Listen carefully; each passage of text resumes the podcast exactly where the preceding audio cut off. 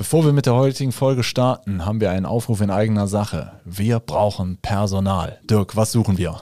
Wir suchen dich, wenn du Windows-Server kennst, wenn du Netzwerk kennst, wenn du mit Kunden sprechen willst, Kunden liebst über alles und äh, all ihre Probleme lösen willst, dann bist du bei uns richtig. Sowohl Support-Mitarbeiter als auch Projektdurchführer, äh, alles, alles gern genommen. Bewerbt euch bei uns. Äh, wir sind ein netter Haufen. Schreibt am besten eine E-Mail an karriere.hthgruppe.de. HTH-Gruppe als ein Wort. karriere.hthgruppe.de. Bewerbt euch. So, und jetzt viel Spaß mit der Folge. Wie viele Erbverträge und Testamente haben in deinem Notariat die 30-Jahresfrist erreicht? Bestellst du jedes Jahr einen Mitarbeiter ab, um bei allen zu überprüfen, ob die Erblasser noch leben? Aus Erfahrung wissen wir, das ist eine zeit- und papierintensive Aufgabe. Wenn du wissen willst, wie du den Prozess schnell und nachvollziehbar und digital gestalten kannst, dann bleib dran. Hallo zusammen, liebe Zuhörerinnen, liebe Zuhörer. Wir haben eine neue Ausgabe unseres Notar-Spezials hier bei IT praktisch verständlich. Ich bin Anne Römer und ich bin hier mit meiner Schwester Christine Esser. Wir Hallo. haben wir haben selbst mehrere Jahre in einem Notariat als Dienstleister die Nachverfolgung der Erbverträge übernommen. Also wir wissen, wie der Prozess funktioniert. Ähm, wir haben Karteikästen nach notwendigen Daten durchsucht, staubige Urkundenkästen durchwühlt, was so dazugehört. Ähm, und während dieser Arbeit haben wir uns ein spezielles Referat entwickelt in Trinotar, um dem besser Herr beziehungsweise Frau werden zu können. Und um dieses Referat soll es heute gehen. Wir nennen es immer Nachlass 30 Jahre. Christine, was kann denn dieses Referat? Ja, also das war wirklich äh, aufwendig, sich da die Daten zusammenzusuchen erstmal ähm, und damit die nicht dann weiterhin auf Papier irgendwo rumfliegen, haben wir eben ein äh, Referat ähm, angelegt, das man für jeden Erbvertrag dann äh, nutzen kann, wo dann Daten zum Beispiel wie die Urkundennummer und Datum des Erbvertrages sowie die, welche, die Bezeichnung des Notars, des Amtsvorgängers, der Name und so weiter erfasst werden können, damit diese dann auch äh, automatisch in den Brief an das Einwohnermeldeamt oder das Standesamt, je nachdem, wer dann angeschrieben wird, äh, reingezogen werden. Wir müssen ja dann ähm, nachprüfen, ob der Erblasser noch lebt oder nicht. Und dafür schreibt man eben ähm, entweder Einwohnermeldeamt oder Standesamt an. Und da äh, haben wir die Möglichkeit, eben in diesem Referat Daten diesbezüglich zu erfassen. Macht das denn überhaupt Sinn? Ich schicke ja doch dann nur einmal einen Brief an das Einwohnermeldeamt beispielsweise. Dann wird es doch ausreichen, wenn ich das direkt in den Brief schreibe. Ja, leider bleibt es oft nicht bei diesem einen Brief, dass ich an das Einwohnermeldeamt äh, schicke. Dann wird oft zurückgewäldet von dem äh, Amt, dass die Person verzogen ist oder äh, Adresse nicht bekannt. Äh, das bedeutet, ich muss weitere Nachforschungen anstellen. Dafür muss ich dann auch Briefe wieder verschicken. Und dann bin ich froh, wenn ich jetzt nicht schon wieder Urkundennummer, Datum des Erbvertrages und Amtsvorgängername eintragen muss, sondern diese Daten dann automatisch in den Brief äh, gezogen werden müssen und ich das alles nicht nochmal nachgucken muss, abtippen muss und so weiter, sondern diese Daten kann ich für alle Briefe dann nochmal nutzen.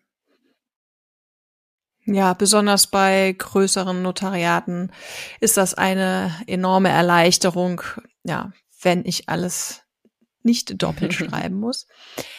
Genau. Wie sieht denn so ein automatisierter Brief dann aus? Ja, zum, äh, wie beschrieben, im Betreff wird dann meistens eben diese Daten, die ich eben schon genannt habe, ähm, des Erbvertrages eingelesen, dann im Text die ähm, Personalien des Erblassers, also ich äh, bitte um Info zu äh, Anschrift der Person, äh, Herr Max Mustermann, äh, geboren am, in, zuletzt bekannte Anschrift, diese Daten ähm, werden dann auch da in den äh, Brief ähm, automatisch reingezogen, damit ich die auch nicht mehrmals schreiben muss, je nachdem. Okay, und wie läuft das dann? Ich meine, die Daten, gut, wir sprechen jetzt von 30 Jahren. Vielleicht hatte vor 30 Jahren schon jemand ein digitales System, aber ich denke mal, die meisten, die man kontrolliert, ähm, haben das alles eher noch in Papierform. Also wie läuft das ganz genau? Mache ich das dann über eine Karteikarte? Muss ich dann auch alles eingeben oder wie läuft das? Ähm, ja, also man kann natürlich erstmal prüfen, ähm, ob es eine Karteikarte zu dem Erblasser gibt. Ne? Vielleicht war er ja auch in den Jahren danach nochmal als Klient im Notariat. Das heißt, dann kann ich einfach die Klientenkartei nutzen und äh, diese als ähm, Beteiligten da reinziehen unter Erblasser.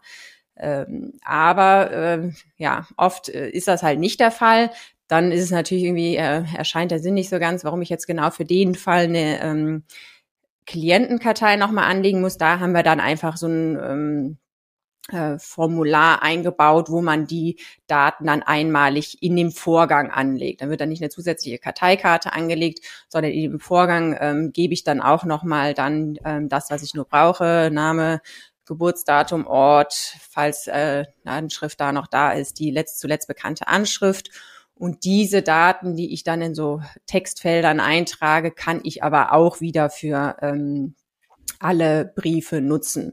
Also entweder Karteikarte oder über ein Formular. Ähm, ja, Karteikarte ist natürlich einfacher, ist schneller reingezogen, aber dann muss ich auch nur einmal schreiben, die äh, Daten von den ähm, Erblasser, wenn sie nicht als Karteikarte da waren. Genau, dann nutze ich dieses äh, Formular und das ist dann ja so ähnlich wie eine abgespeckte Klientenkartei, kann man dann sagen. Genau, ne? Da bin ich ja. einfach schneller mit durch, mit eintragen. Okay, verstanden. Und ähm, das war dann der Brief. Ähm, ja, am Ende, um das für das Amt ein bisschen zu erleichtern, ähm, machen wir nochmal ein Rückantwortschreiben äh, hinten dran. Das stellen wir zur Verfügung. Ähm, das kann dann von dem ähm, Amt automatisch ähm, ausgefüllt werden und es ist schon die ähm, angegebene, ähm, die Anschrift vom Notariat angegeben. Das heißt, die kreuzen wirklich nur noch an äh, und können dann das äh, Schreiben zurückschicken. Okay. Das läuft wahrscheinlich wie bei allen deutschen Ämtern über den Postweg. Ne? Ähm, das wollen wir jetzt nicht vertiefen. Was können die denn da antworten? Ähm, ja, wir haben so als Auswahlmöglichkeit haben wir äh, angegeben, dann können die ankreuzen, Person lebt noch, über Tod ist nichts bekannt jetzige Adresse oder abgemeldet am so und so vielten nach neuer Anschrift, die können, äh, geben die dann hoffentlich da an.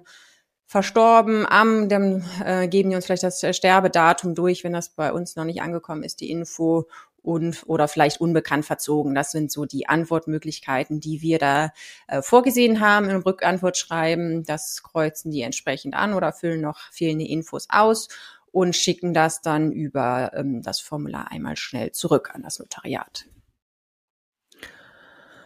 Okay, und dann ähm, kriege ich eben jede Menge Rückantwortschreiben zurück. Und äh, wie gehe ich dann damit um im weiteren Verlauf des Prozesses? Ja, das war bei uns auch am Anfang wirklich viel Papierarbeit. Dann, ja, wie du schon meintest, äh, läuft halt nicht digital, sondern wir kriegen per Post alles äh, zurück, müssen wir dann zuordnen, wieder zu dem ähm, Erbvertrag raussuchen und ähm, ja, muss man ja vielleicht nochmal Nachforschungen äh, anstellen, dann muss ich da äh, nochmal Sachen anfordern. Und um das so ein bisschen zu vereinfachen und von dieser Papierarbeit äh, wegzukommen, haben wir in dem Referat die Möglichkeit äh, eingebaut, ähm, dass man da eben diese Rückmeldung eintragen kann in so ähm, Feldern auch wieder ein Formular haben wir dann ähm, kann man abhaken zum Beispiel ja ich habe jetzt das EMA angeschrieben am so und so vielten das so als äh, erster Step und dann kriege ich das Rückantwortschreiben und kann dann über eine Dropdown-Liste ähm, aus die Rückantwort eintragen. Also dann zum Beispiel Person lebt noch oder abgemeldet am. Und so kann ich nach und nach ähm, die Infos äh, da eintragen, kann, wenn ich das eingetragen habe, diesen Zettel halt äh, zur Seite legen äh, und kann nur noch mit dieser ähm, Akte arbeiten. Ne? Da sehe ich dann alles, was ich gemacht habe, was die Rückmeldung war und ähm, ja, dies kann ich auch pro Person immer eintragen, diese Rückmeldung. Ähm,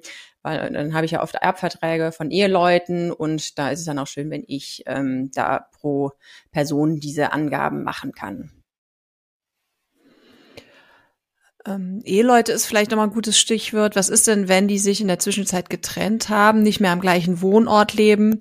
Dann muss ich wahrscheinlich auch unterschiedliche Ämter für jeden anschreiben, oder?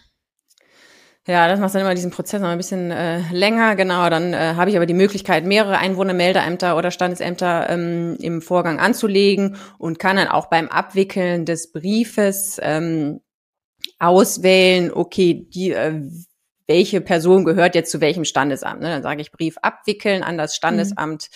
Äh, 1 und suche dann äh, Ehepartner eins, der jetzt da dem Standesamt zugeordnet ist, aus, ähm, dass ich die Briefe da sauber generieren kann und äh, nicht dann noch hin und her basteln muss, äh, wer gehört jetzt zu welchem Einwohnermeldeamt, äh, was ist da eigentlich jetzt gerade äh, los, sondern auch da kann dann ein, durch einen Automatismus ähm, der Brief sauber generiert werden.